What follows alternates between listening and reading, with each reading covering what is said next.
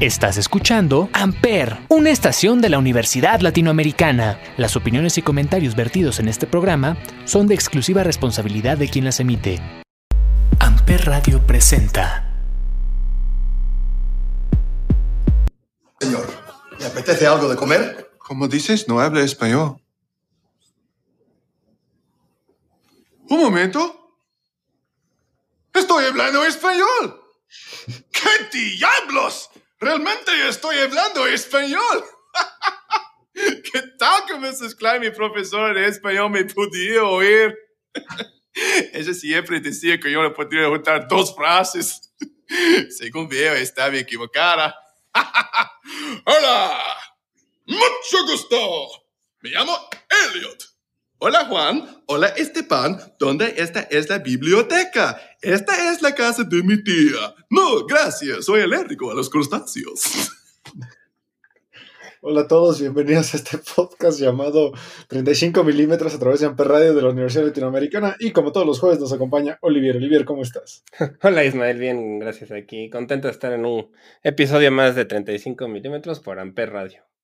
Así es, y recuerden que todos los jueves en este podcast hablamos de cine, hablamos de actores, hablamos de directores, hablamos de películas. Y pues en esta ocasión vamos a hablar de, de un actor que este año, yo creo que es su año, es uno de esos actores que todo mundo conocemos porque la gran mayoría, yo me incluyo, nos hizo la infancia muy feliz. Eh, todos conocemos eh, alguna de sus películas porque pues digo, creo que es de esos actores hiper repetitivos del Canal 5 o del Canal 7. Sí. Eh, es un actor que pues bueno, ha tenido una vida un poquito eh, complicada y que en la actualidad, gracias a Darren Aronofsky, que es un director que también ya hemos hablado de él aquí, pues volvió al ojo público y además se habla mucho de que este año pues posiblemente sea nominado a los premios Oscar por una película que se dice mucho que no es fácil de ver, pero que pues bueno, es de esas películas que se te quedan en la memoria para siempre. Estamos hablando del gran, gran, gran Brendan Fraser.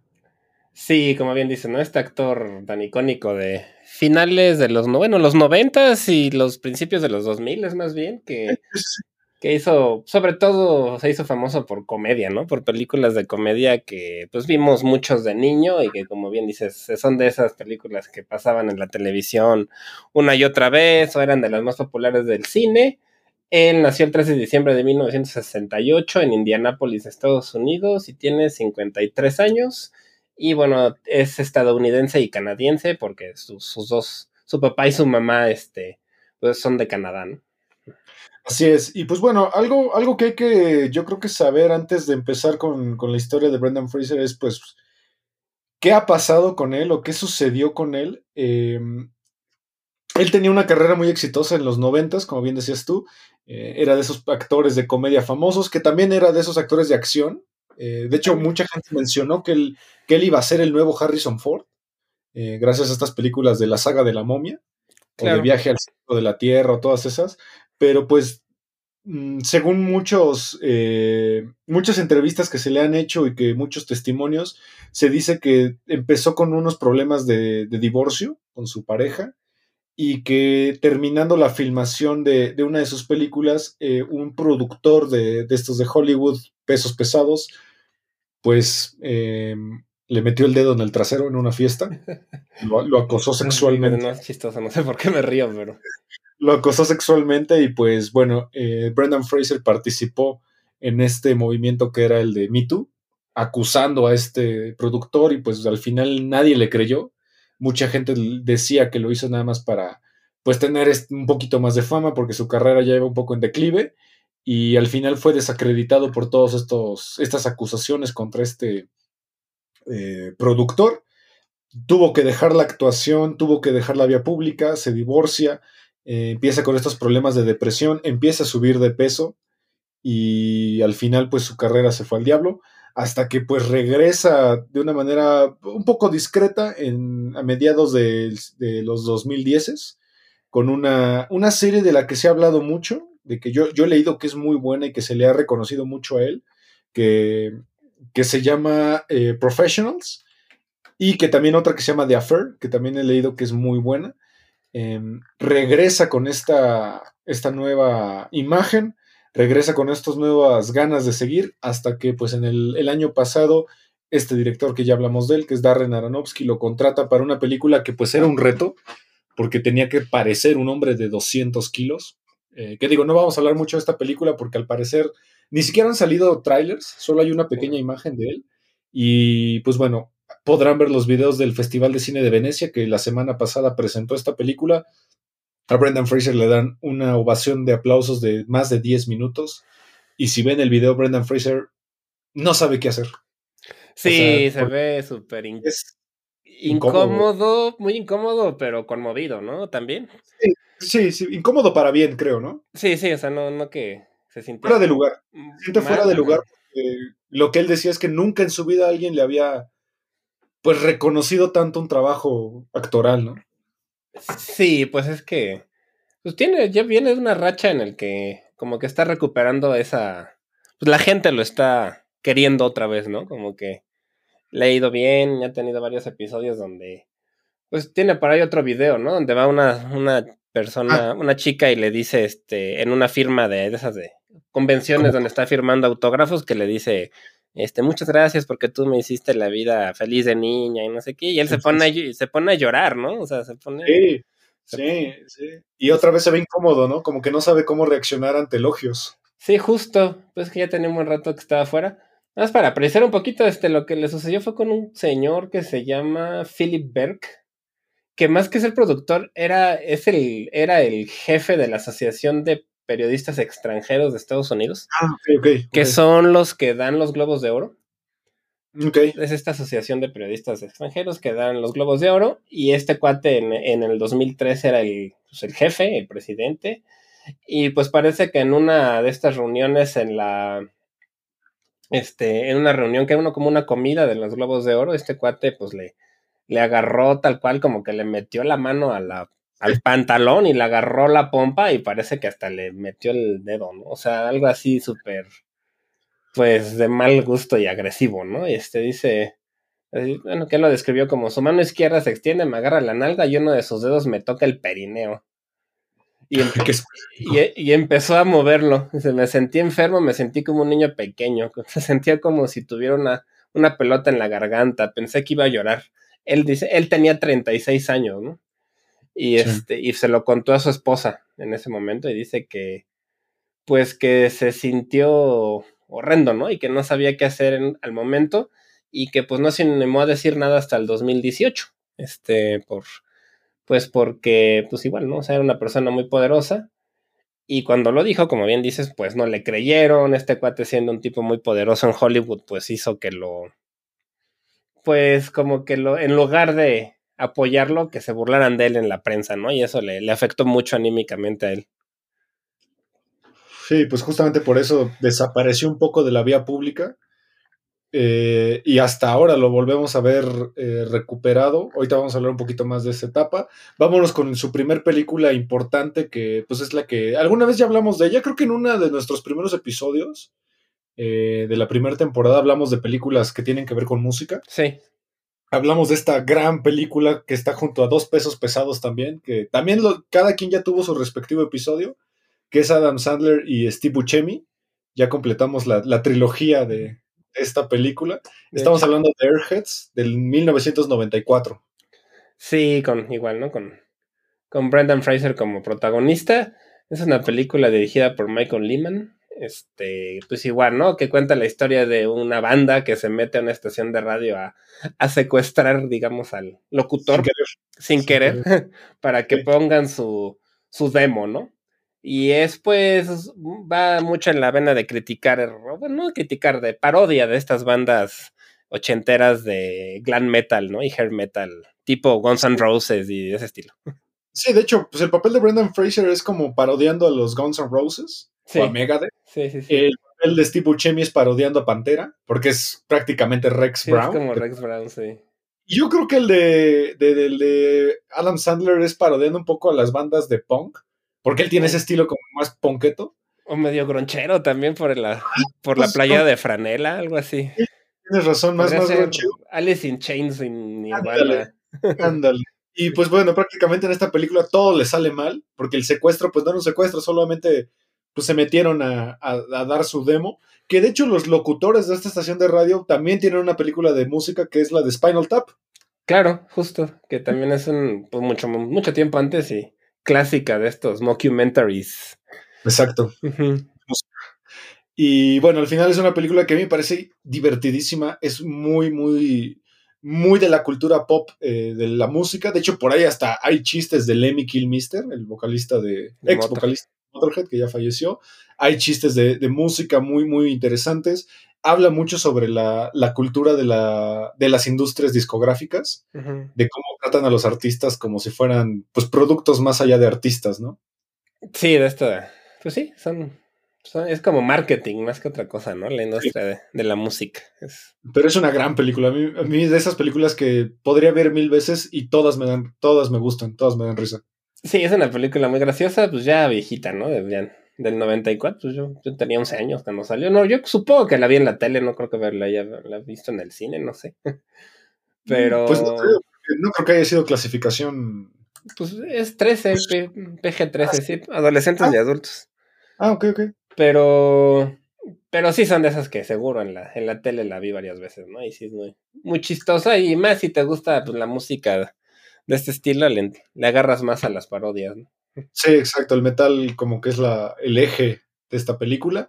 Y pues bueno, en el 97 creo que llega su primer película pues masiva, eh, que también es una, una parodia a, a, este personaje icónico de la cultura pop y de la cultura literaria que es Tarzán. Tarzán, sí. Eh, hacen una película parodia de esto que se llama George de la Selva. Una película que a mí me, encantaba porque yo de verdad creía que eran monos reales. y todo. Yo digo, yo era un niño, yo tenía cinco años. Sí, pues sí, es una película igual, ¿no? Clásica de esa época, parodia de, de Tarzán.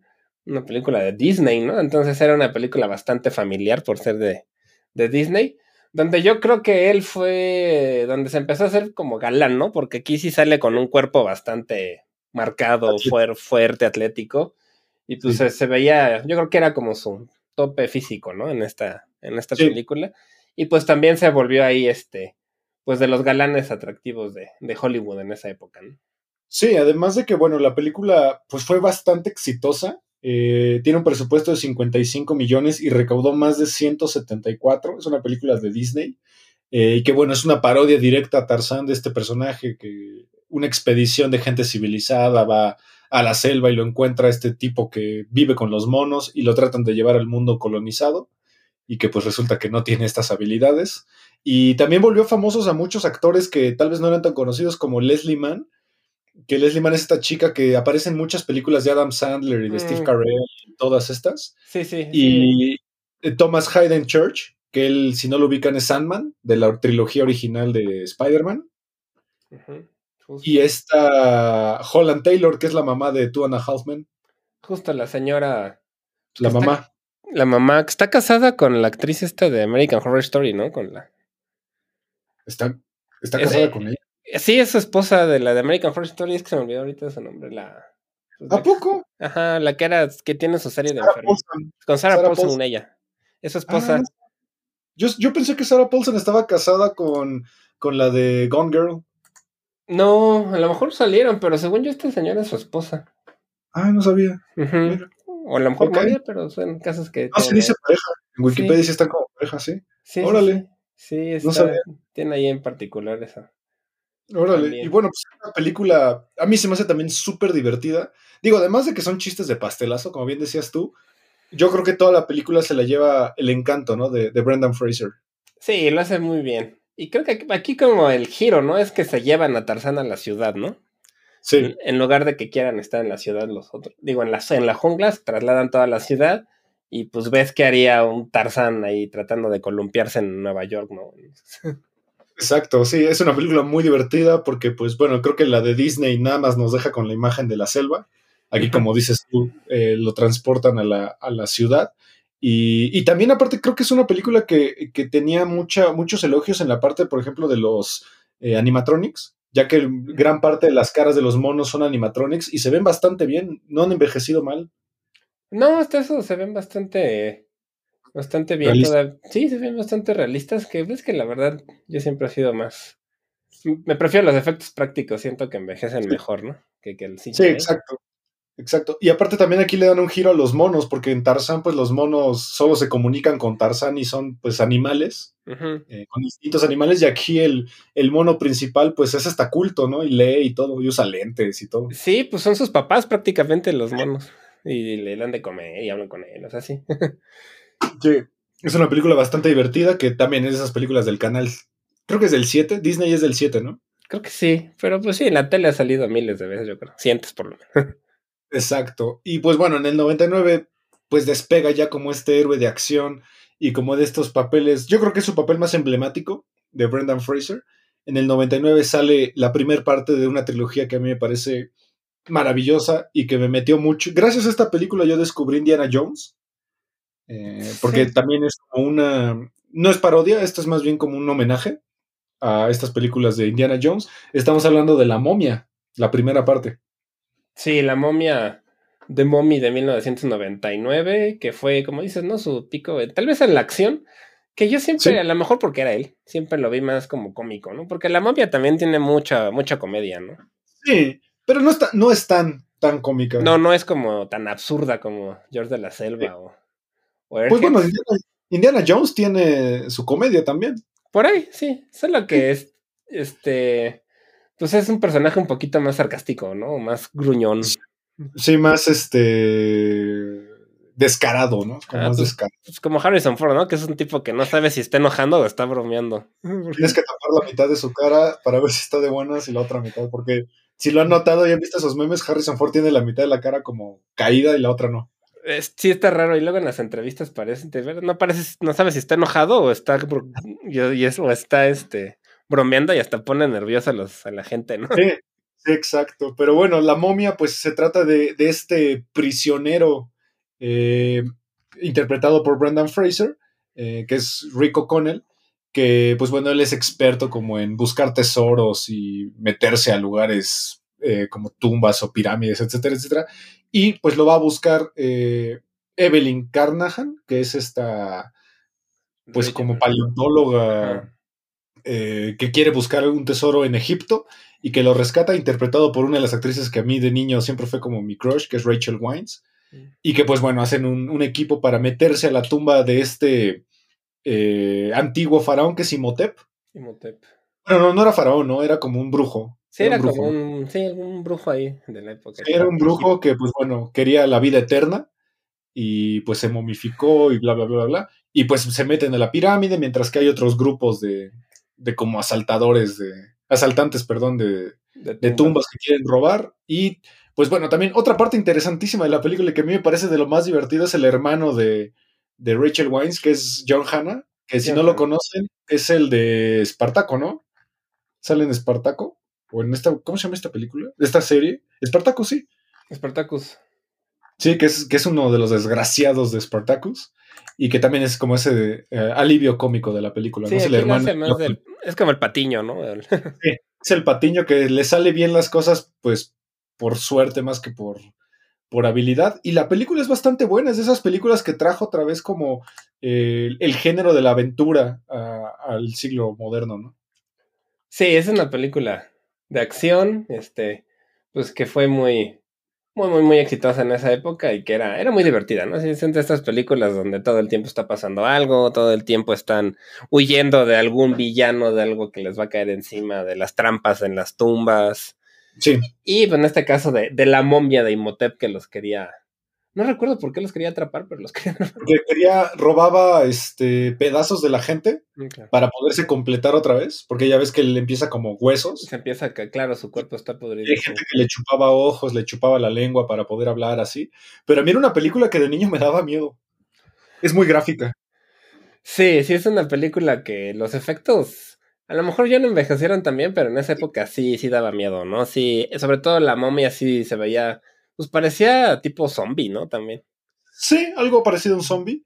Eh, pero yo creo que también es de esas películas que trajo consigo una. Eh, eh, como una revalorización de toda la cultura egipcia, ¿no? Sí, un poco puso de moda la, cultura egipcia otra vez, ¿no? Así como similar a la serie, a la última serie esta de Disney de las momias de. ¿Cómo se llama? Moon Knight. Moon Knight, ¿no? Con ese estilo de pues, retomar un poco la, las costumbres. La paleontología. Las costumbres egipcias y, y sí, como bien dices, de, de, Indiana Jones tiene muchísima influencia de, de Indiana Jones esta película y con Brendan Fraser de, del héroe de acción. Exacto, y además es una película eh, que creo que junto con Indiana Jones no te hace sentir inculto. O sea, es una película muy explicativa. Eh, que, no te hace sentir como que si no sabes nada del antiguo Egipto eres un inculto idiota, sino que sí era muy, muy bueno para, para aprender, ¿no? Creo yo. Sí, por lo menos un poquito, ¿no? Porque la verdad es que tampoco es que las películas de Hollywood sean las más... Las acertadas. Que te, sí, no, que te enseñan lo mejor de historia, no siempre, ¿no? Pero por lo menos sí. Creo que no estaba tan mal hecha como algunas otras que, ponen a, una jungla en la Ciudad de México como la de Bad Boys, que según ellas había pirámides en el centro. Sí, había una jungla en el centro de la Ciudad de México. Sí, sí, sí, y que, en México nos estamos matando en cada esquina, casi, casi. Sí, pero bueno. Pero bueno, al final, eh, uno de los efectos que a mí de esta película más me gustaban era esta tormenta de arena en donde en la mitad salía la cara de Imhotep. Ah, sí, se, veía bien. Bien chido. Y algo de lo que más miedo me daba de esta película eran los escarabajos carnívoros. Sí, justo que salían en miles y te como que sí se te devoraban en segundos. Absorbían a las personas, a las cosas y se las comían, sí. Sí, pero es muy buena la película, eh, muy divertida. Y pues bueno, en el año 2000, ya que Brendan Fraser era, se volvió un tipo muy famoso, sale una película donde está otra de las chicas que fue como la fantasía de todos los niños precoces, adolescentes eh, de esta serie. también, yo creo. Y adultos también, porque lo sigue siendo esta mujer. Eh, estamos hablando de una comedia llamada eh, que en español conocemos como Al Diablo con el Diablo. sí, es una. No sé, por, creo que es de la que más me acuerdo yo. No sé si por Elizabeth Hurley, que es la, la que hace el papel del diablo aquí, ¿no? Pero aquí este. Brendan Fraser hace el papel de Elliot Richards, que le dan siete deseos, este, el diablo le da siete deseos para poder obtener a la chica de sus sueños a cambio de su alma. La chica de, sus sueños era esta, Frances O'Connor, ¿era? Sí, ¿no? Frances O'Connor, la actriz, que era Allison. Elizabeth Hurley era el diablo y Brendan Fraser era Elliot. Y pues como es costumbre en este tipo de películas de deseos, iba pidiendo deseos y todo le iba saliendo algún detalle del deseo, le salía muy mal, ¿no? Exacto, los deseos, pues bueno, el primero me parece maravilloso porque de prueba pide una Big Mac, eh, Coca-Cola, pero al final la tuvo que pagar porque pues la, el diablo le dice que no existen las cosas gratis y menos la comida. Eh, el segundo deseo es ser rico, pero lo convierte en un traficante colombiano de cocaína. el, cachito que pusimos donde habla español porque no, no, sabe que puede hablar español. Y aparte, cada deseo lo convierte como en un eh, personaje distinto. Sí, su cara, ¿no? Le van poniendo prostéticos para que se vea diferente. Exacto. Que ahí lo ponen como Escobar, ¿no? Un Escobar guapo. Pero... exactamente. El tercer deseo es que se vuelva la persona más sensible del mundo. Eso es buenísimo. y llora por todo porque hasta ve un amanecer y se pone a llorar sin control. sí, sí. Es muy, muy bueno. Y lo terminan dejando por, por chillón, ¿no? Sí, ese es, yo creo que es mi deseo favorito ese. Luego lo convierte en un, este, en un deportista. un eh, jugador de básquetbol, ¿no?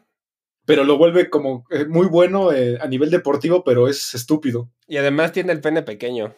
Sí, exactamente. Era como un tenis Rodman güero. Sí, sí, como albino, ¿no? Ajá, era como, albino. Era como David Bird, que en esa ah. época era un, un basquetbolista muy famoso porque entre el equipo de los, de los Bulls era el único blanco. Sí, me que se asoma como a verlo y lo ve y es cuando regresa el, el de ser luego, luego. ¿eh? Exactamente. después pide ser intelectual y guapo y, elegante, pero lo, lo, convierte en un escritor eh, gay, ¿no? era gay. exacto. Y por último lo convierte en el presidente de Estados Unidos, pero lo convierte en, en Abraham Lincoln el asesinato. Justo antes de que lo maten. Sí, está buenísimo. Y, Elizabeth Hurley como que va saliendo con disfraces cada vez, en cada uno de los deseos de, maestra, de, de como de, de, mucama, de no sé, se ve muy guapa en todos. Exacto. Algo que, vi es que muchas, muchas este, asociaciones católicas eh, intentaron boicotear la película porque pues decían que, ponían al diablo como una figura atrayente. Pues sí. bueno, pues es que era Elizabeth Hurley, pues sí. Pero pues sí, siempre, casi siempre que se toca el tema, algo que tenga que ver con la religión, va a haber alguien que se queje, ¿no? Una asociación o un grupo de personas en contra. Exacto. Hay una escena eliminada que era un deseo de Elliot que quería ser un rockero, pero que la eliminaron ya que pues querían poner que fuera un, un rockero famoso, pero que tenía muchos problemas con la heroína y con las drogas y pues no lo quisieron poner para, para no cambiar la, la clasificación de la película. Sí, claro, porque no, para que pueda ser para adolescentes y adultos. Exactamente. Y pues bueno, yo creo que es de sus películas más emblemáticas porque pues siem- siempre sientes como lástima, ¿no? Como que nada le sale bien a Brendan Fraser y sientes mucha lástima por él. O bueno, yo, yo sí lo sentí así. Sí, que al final pues es esta moraleja de que siendo tú mismo es como realmente como que vas a lograr lo que quieres, ¿no? Porque al final como todo le sale mal cuando él se decide ya como a hablarle ya como él mismo, como Elliot, es cuando la chica como que ya lo se da a entender que igual ya lo, por lo menos ya lo vio, ¿no? Exactamente, sí, tiene mucha moraleja. Eh, en el 2001 hace una película que yo no sé si por, por la edad en la que la vi me pareció que era abominable. No la he vuelto a ver, pero sí me gustaría recuperarla. Pero es una película que el director no es cualquier persona, eh, es Henry Selick, que fue el director del El extraño mundo de Jack, de Coraline y de Jimmy Mm. el Durazno Gigante, experto en stop motion, y creó una película con Brendan Fraser que se llama Monkey Bone del 2001. Sí, no es estas películas como tipo Roger Rabbit o de ese estilo que mezclan animación con personas, ¿no? Y aunque aquí en este caso es stop motion, ¿no? Creo. Es stop motion combinada con algunos efectos prácticos y mucho maquillaje, Mucho pero es una película desastrosa. Eh, de hecho, la película se estima que perdió 60 millones de euros eh, por la- ya, ya convertido por la inflación y que la neta, no sé si yo la recuerdo con mucho, no sé cómo decirlo, con, como que no la entendí, porque digo, la vi como era muy niño. Entonces a lo mejor como que no la entendí y no, no supe apreciar muy bien los, los efectos, pero sí recuerdo que era una película que, que salí muy confundido y no le entendí nada. Sí, yo la verdad sé que la vi, pero no la ubico tanto tampoco. Es una película pues, un tanto extraña que, pues, que le fue medio mal. Una característica de Brendan Fraser de su carrera fue que más o menos después de La Momia 2 y todo eso le empezó a ir muy mal. O sea, ya todas sus películas ya no, ya no vendían.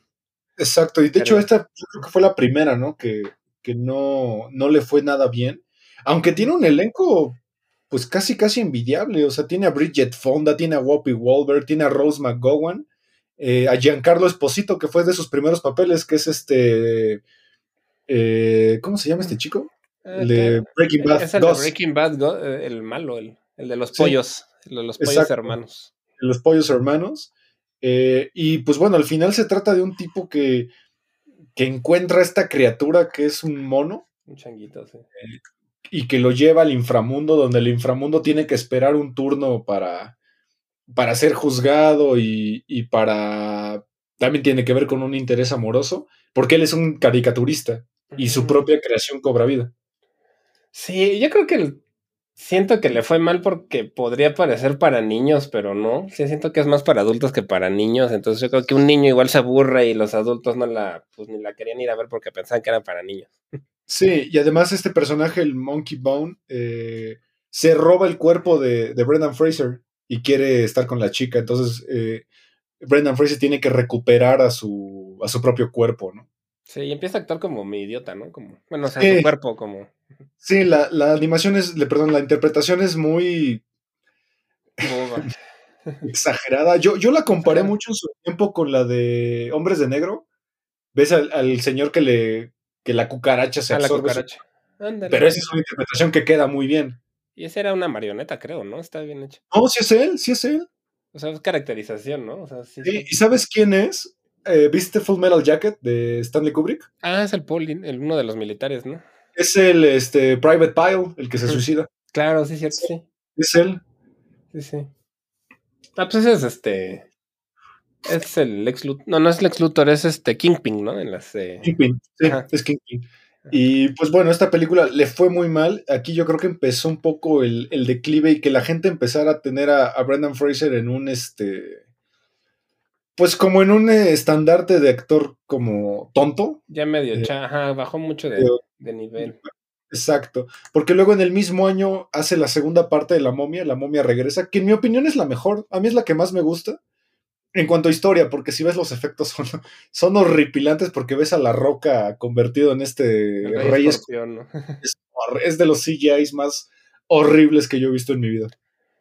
Pues de hecho es famoso, ¿no? Bueno, o infame por eso, por lo malo que es la, la el CGI de, de la roca. Como Sí, aquí en esta, en esta secuela, pues lo son los mismos personajes que ahora van a buscar la tumba del rey escorpión y que ahora, pues uno de los problemas que enfrentan más allá de, de la momia y a Imhotep y al rey escorpión es que tienen un hijo y que su hijo es de esos squinkles que, que necesita estar amarrado porque no se está- Sí, que sí, es bastante. Pues sí, esos que se escapan por todos lados y causan problemas, ¿no? porque agarra el, el ¿cómo se llama lo que va en la mano? La muñequera la- de- del rey escorpión y pues gracias a eso despierta la tumba, ¿no?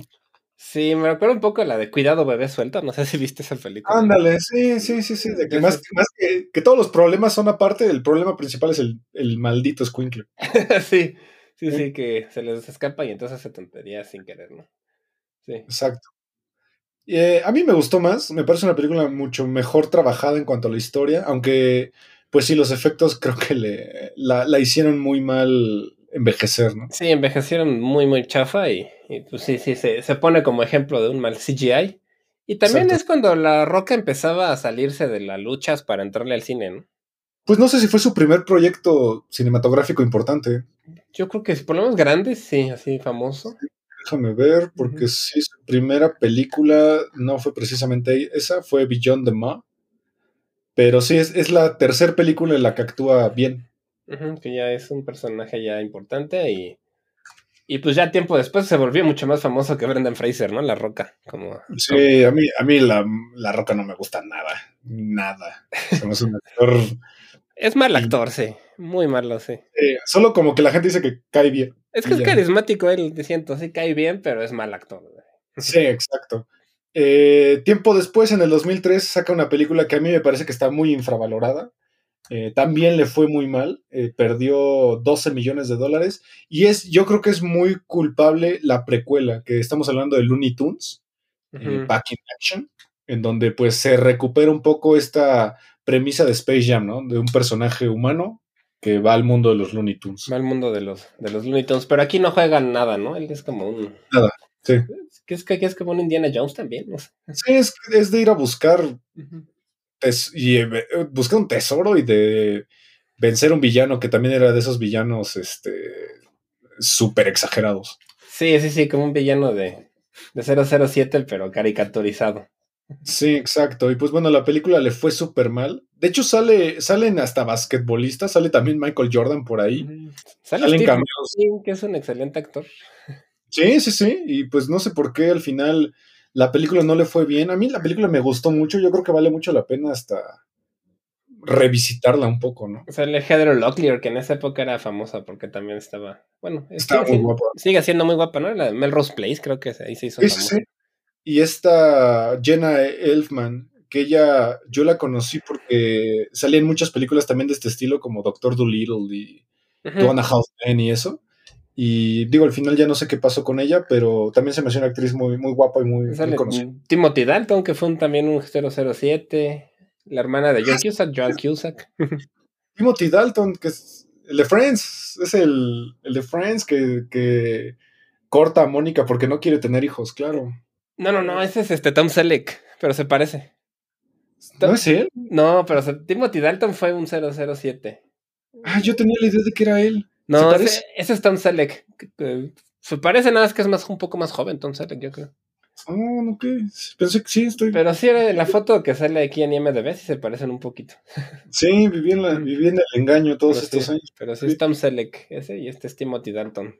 Y pues bueno, este fue de los primeros super fracasos junto con Monkey Bone de, de Brendan Fraser. Aquí. Que la animación se ve chida, ¿no? O sea, Sí, se ve muy bien. A mí me creo gusta. que se ve mejor que la de Space Jam última.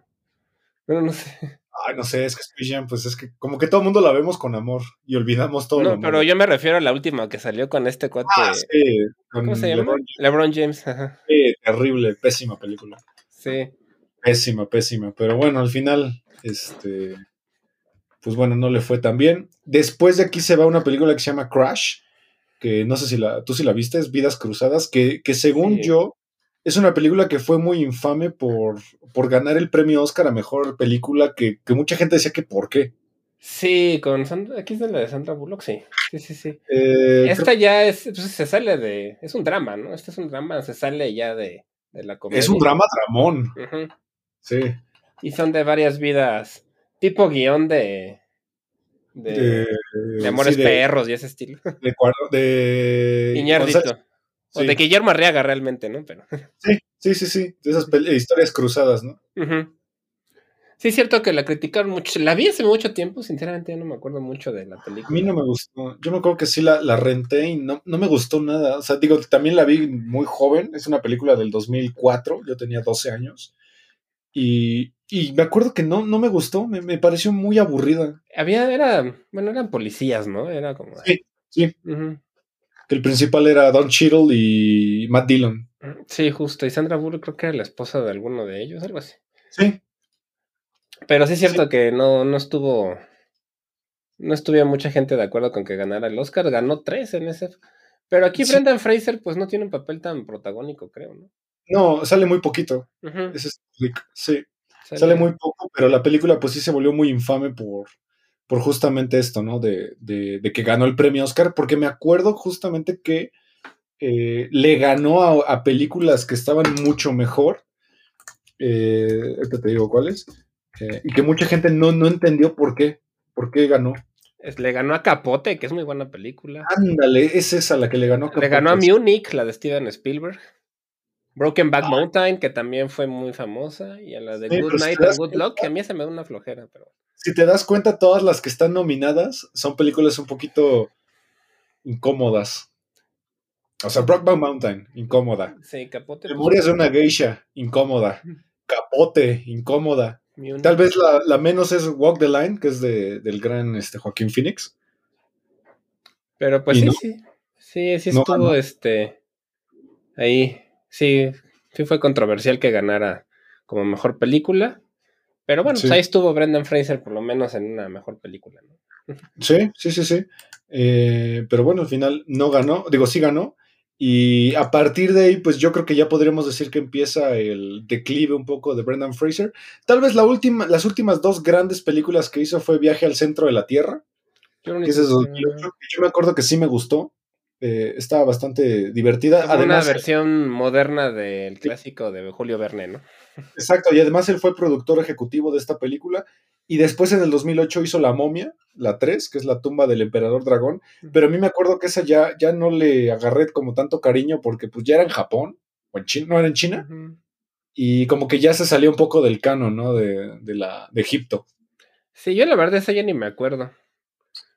Pero sí, Sale sé, de sí sé Ang que la vi, pero ya. Ang Lee, claro. No, no, no es Jet Li, Jet. Jet Li. Jet Li es el malo. Sí, porque de ahí pues bueno, solo salen G.I. Joe, eh, esta adaptación que hicieron que yo no vi. En- Mm. Después en televisión hace varios episodios de algunas series. Cierto, salen Los Simpson. Salen los Simpsons por ahí. El Rey de la Colina, que, que a mí me gustaba mucho esa serie. Muy Que buena. aquí pues fue donde ya le... Sobre todo, bueno, le pasó esto con el cuate este, con el tipo este de la sociedad de periodistas.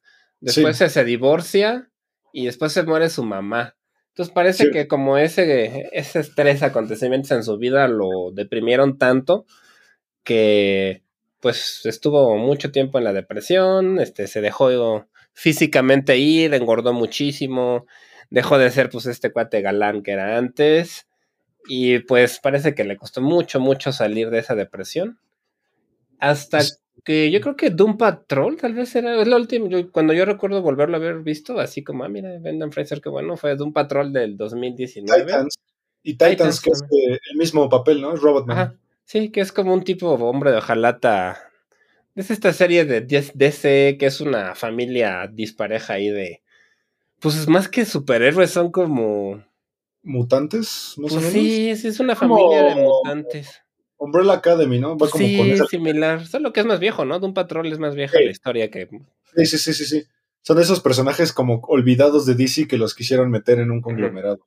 Pero justo sí tiene ahí similitudes con, con esta serie de, de Netflix de Umbrella Academy. Y él hace de este como robot. Pues sí, ¿no? Es un hombre de jalata que literal tiene el cerebro nada más, creo, en él. Sí, sí, sí. Sí, además él, él, salía de invitado en muchos episodios de una serie que a mí me parecía brillante, que ojalá hagan un remake, que no sé si la viste, se llamaba Scrubs. Ah, yo la llegué a ver pocas veces, pero sí sé cuál es, de enfermeros, ¿no? Y de hecho ganó, ganó premios por eso, ganó eh, la Asociación de Críticos de la Televisión, le dio dos veces el premio a Mejor Actor Invitado en una comedia por ese, ese papel. Y es una serie que a mí me parecía divertidísima, es muy buena, véanla si pueden. Es de Warner, no, de Sony, perdón. Se llama Scrubs y era la, historia de un hospital en donde los pasantes eran unos estúpidos. Sí, salía este chico que salía en las películas de Clueless, ¿no? O la serie, más bien. Ah, sí, este. ¿Cómo, se llama? Zach Braff. Sí, sale él Sí, sí, llegué a ver. No, el otro, Donald Faison, el afroamericano, que salía en la de Sí, sí. En la de Clueless, sí, él. Y pues de ahí creo que ya Brendan Fraser, pues realmente empezó a despegar un poquito porque tuvo estos episodios donde pues se ve que el cuate es muy agradecido con los fans ahora y sí. que, o sea, que le da gusto que la gente lo aprecie, volver a, volver a actuar y a la gente como que le dio gusto, ¿no? Volver a ver a Brendan Fraser también. Exacto. Aparte, pues mucha gente se dejó ir por la imagen que sacaron de esta última película de la que vamos a hablar, que es The Whale, de Darren Aronofsky, eh, porque salió una foto de él y mucha gente creyó que era la vida real, de que Brendan Fraser se dejó ir a este nivel, pero no, realmente es, es un frame de la película. Eh, que tienes, incluso son prostéticos, no toda la bordura que se le ve es real. Eh, y bueno, la historia trata de un tipo de, que creo que es un caso de la vida real, de un tipo que pesaba 270 kilos y pues tiene que recuperar esta relación con su hija, que su hija es esta chica, la pelirroja de Stranger Things. Y que tiene que recuperar su relación, pero todas las críticas que yo he leído sobre esta película, eh, me voy a referenciar más con la de Sensacine, que es este canal que tú y yo vemos y, referenciamos mucho. Eh, pues dice que es de esas películas donde, digo, Darren Aronofsky ya ves, ¿no? Que siempre pone escenas incomodísimas. Sí. Que ves a Brendan Fraser y sientes una, una, un sentimiento extraño entre la aberración, porque lo ves comer sin control y todo escurrido y asqueroso, y al mismo tiempo sientes esa, esa empatía humana de, que pues esto está mal, ¿no? Sí, sí, sí. Se sabe poco de la película. En el Festival de Venecia, pues le dieron, ¿qué? Fueron 14 minutos de aplausos, una cosa así. Sí, sí, sí. Sí, sí, sí. Y este, pues Brendan Fraser es, pues prácticamente creo que es el centro de la película. O sea, sí hay otros actores y la chica esta, que es su hija, pero, o sea, todo el papel fuerte se lo lleva él, por lo que sé. Y pues dicen que lo hace súper, súper bien, ¿no? Entonces, pues le dieron una, una ovación de pie por muchos minutos en el Festival de Venecia y Así es. Y pues hay eh, mucha, pues no sé si esperanza, rumor de que lo nominen a un Oscar por este papel. Digo, ahí yo no sé, porque ya ves que como que la crítica ha sido muy cruel a veces con Darren Aronofsky. Y de hecho a Darren Aronofsky muchos años se salió del medio cuando le criticaron el árbol de la vida. Que a mí sí se me hizo medio malona, pero... No, a mí sí me gusta y me gusta mucho, me pareció muy interesante. Digo, es, es dificilísima. Yo siento que es una película que tienes que estar al pedo y verla. Sí, la tiene, sí, no, sí, igual. También la de, la, de la fuente también es medio rara. Sí, sí, sí. Y después regresa con Mother, que la crítica no la, la, quiso mucho, pero a mí me parece que es una gran película. A mí Mother me gustó muchísimo. Muy, muy extravagante, muy rápida, muy frenética. Pasan tantas cosas al mismo tiempo. Y ahora, pues, la crítica pues se ha visto muy amable con, con esta nueva película de Aronofsky, que es La ballena. Y pues bueno, esperaríamos que lo nominen, solo que pues repito, la crítica pues no siempre ha sido tan, tan buena con, con Aronofsky, entonces veamos qué tal, qué tal le va.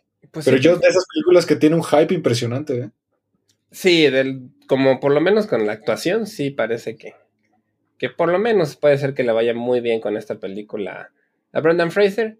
Y pues tiene igual ese video, pues que sí es conmovedor, ¿no? De cómo lo, cómo lo aplauden y primero él se queda sentado, ¿no? Y como que no sabe qué hacer. Sí, porque como que siento que parece que no cree que le estén aplaudiendo a él. Ajá. Y entonces como que Aronofsky lo obliga a que se pare y se para y como que se ve súper incómodo y se quiere ir y se quiere sentar y, y al final se termina yendo, ¿no? Como que cuando acaban los aplausos como que se ve que se sale así como de que ya no aguantaba esa, como que estaba ansioso. Sí, sí, sí, porque repito, lo que él menciona en entrevistas es que él nunca, pues, lo habían elogiado tanto por, un, por una actuación y pues como que no sabía qué hacer, ¿no? Sí, y creo que eso es lo que cae bien, ¿no? Se ve humilde, se ve agradecido realmente y eso pues a la gente nos suele caer bien que, sí, se vean humildes los actores. Igual hay un video en de que en pandemia lo entrevistan por Zoom y que la, la, la, host que lo está entrevistando le dice que pues está leyendo tweets de gente que lo está viendo en la serie esta que les decimos y que mucha gente le dice que es muy chido, que lo quieren mucho y que lo apoyan y él también se trae un sombrero de vaquero, se lo baja porque empieza a llorar.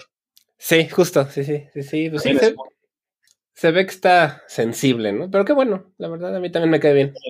Sí, y, aparte no es, tan, grande, o sea, todavía es un actor que podría reempezar su carrera, ¿no? Sí, sí, sí, yo creo que sí le, si le va bien con esta de, bueno, yo creo que sí puede ser que resucite como otros años, ¿no? Ojalá. Sí, digo, Christopher Lee actuó hasta los ochenta y tantos años de su vida. Eh, y aparte, hay, hay casos así de actores que, que empiezan su carrera tarde, ¿no? Como este, se me ocurre muy bien el caso de Christoph Waltz, este actor ah, de Tarantino, que empezó pues ya más grande su carrera. Pues no sé cuántos años tenía, pero lo, lo descubre Tarantino de, de Europa, ¿no? Porque creo que en Austria ya era como conocido, pero sí. Y ahora pues ya se codea con todos los de Hollywood bastante bien, ¿no? Y, y, y él pues a mí me, recuerda a este tipo de actores como Mickey Rourke, o sea, que tienen una caída, o, inclusive como Iron Man, ¿cómo se llama este? Robert, Downey Jr., o sea, que tiene una época en la que caen, desaparecen y logran sobresalir otra vez, ¿no? Sí, a mí la verdad me da mucho gusto por él, porque la verdad, eh, es yo sí estoy de acuerdo con esta chica, es de esos actores que a mí me hizo la infancia muy feliz. Sí, la verdad es que sus películas sí, pues uno, se reía mucho y y, caía bien y pues ya no, la verdad es que el que te hagan reír es algo que se queda muy marcado de niño. Exactamente. Y pues bueno, este fue el episodio que quisimos hacer tributo a, este gran actor, Brendan Fraser, que ahorita pues lo que vamos a hacer es esperar a que salga de Whale. En México no sé cuándo vaya a salir, porque en cines no se ha estrenado en Estados Unidos. No, todavía no. En festivales. Pero bueno, ojalá la encontremos pronto para pues hacer a lo mejor un episodio, porque siento que es de esas películas que hay que analizar y analizar y analizar. Como todas las de Aronofsky, ¿no? Sí, sí es un cuate que hace cine muy, muy complejo y pesado a veces, ¿no? O sea, muy, muy, muy denso más que pesado. Exactamente. Y pues bueno, gracias por acompañarnos otro jueves aquí en 35 milímetros a través de Amper Radio de la Universidad Latinoamericana. Olivier, muchas, muchas gracias. Muchas gracias a ti, Ismael, y como siempre, gracias a Amper Radio. No se olviden de checar Sonidos en el Aire, que es nuestro podcast de música y los otros proyectos de la, de la estación. Así es, nos vemos el siguiente jueves y hasta la próxima. Hasta la próxima.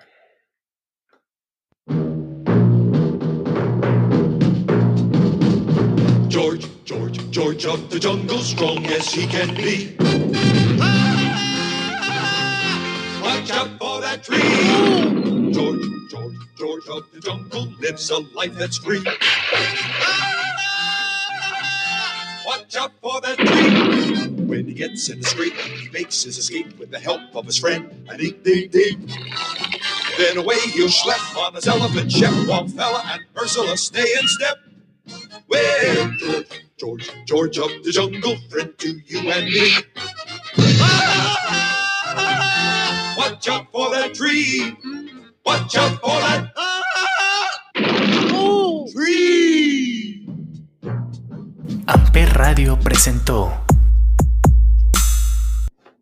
Amper, donde tú haces la radio.